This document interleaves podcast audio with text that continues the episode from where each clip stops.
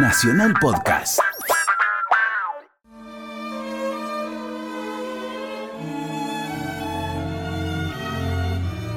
El mejor poeta del mundo para mí, que se llamó, se llama porque se murió, pero no le perdono. Homero Espósito. Homero Espósito dijo, chao, no va más. Y ese es el tema que yo me voy a morir con ese tema. Chao, no va más. Es la ley de la vida de venir. El día que el Supremo Hacedor me diga, vení, tengo que ir. Pero pienso también que no desaparecen los que mueren. Es cambiar. Aquel 27 de agosto de 1994, hasta el cielo se puso a llorar. El polaco Goyeneche decía, chau, no va más.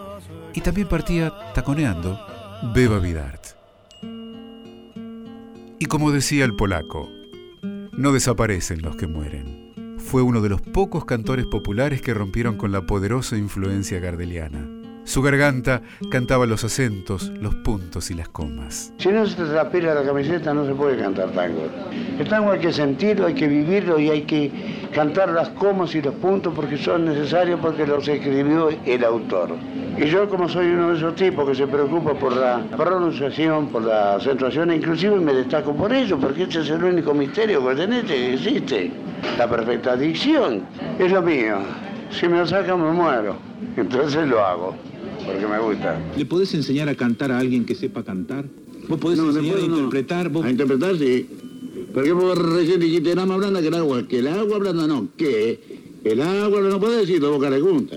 A ver, vamos de nuevo. El más blanda que el agua, que el agua blanda.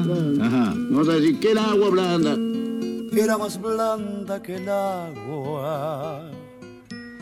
Que el agua blanda. El ingenioso manejo del valor de cada frase en el texto, de cada sílaba y de cada acento, le dieron al polaco una alcurnia única dentro del tango. El depósito me dijo, no me canté más tango, porque me lo cantaba vos, que cantara coma, los puntos, los silencios que yo escribo. Después no me lo quiere cantar nadie. Es un piropo que me decía, ¿sabes? Este hombre que nació en el barrio porteño de Saavedra, que vivió 68 años, que fue colectivero, taxista y mecánico, supo desde siempre que lo suyo era cantar.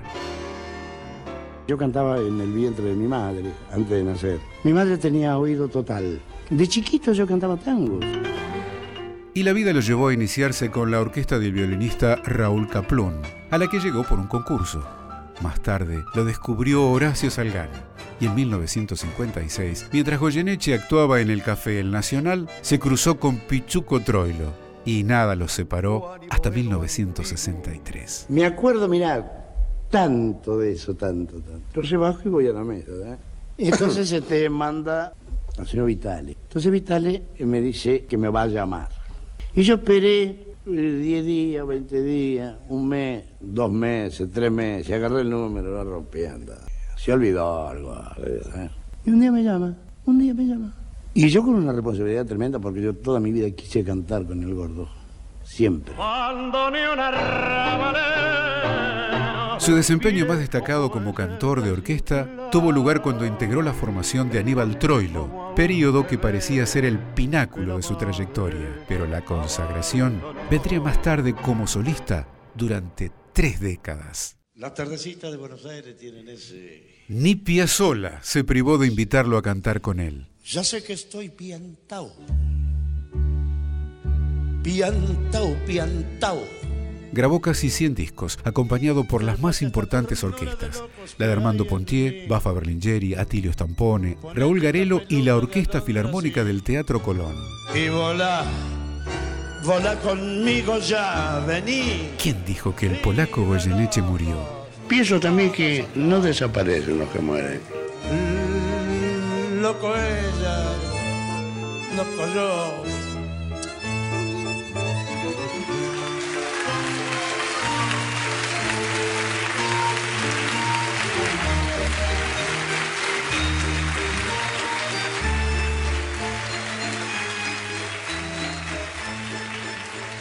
Fue una producción de contenidos, Radio Nacional.